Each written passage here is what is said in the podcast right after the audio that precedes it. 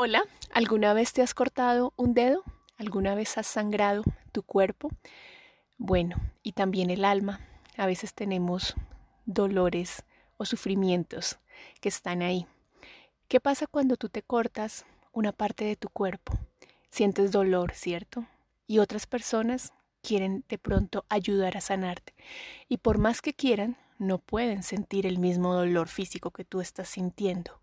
Y lo mismo pasa cuando otras personas se hieren y tú ves esa herida.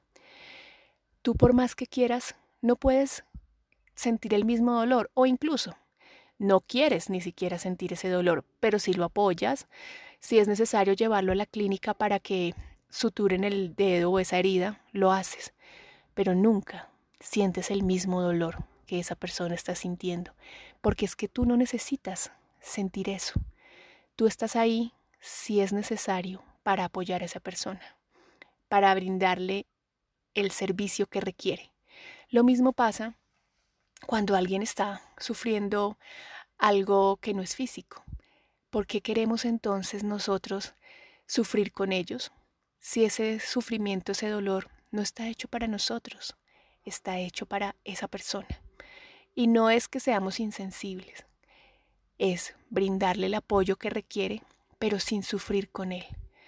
Siempre que encuentren a una persona que está sufriendo, recuerden el ejemplo del dedo herido.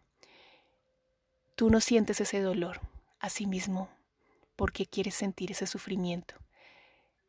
Puedes apoyarlo y de hecho es tu deber apoyarlo si esa persona requiere de ti y te lo solicita.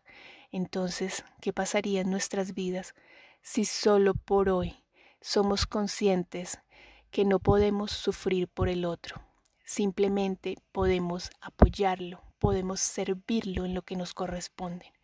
No nos echemos problemas encima de otras personas. No nos corresponde cargar maletas que no son nuestras.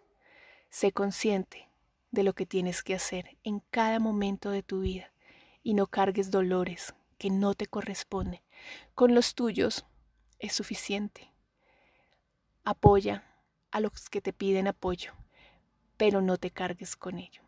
Recuerda, tú no puedes sentir el dolor de la cortada de otra persona, así como tampoco quieras cargar el sufrimiento y sentir el mismo sufrimiento.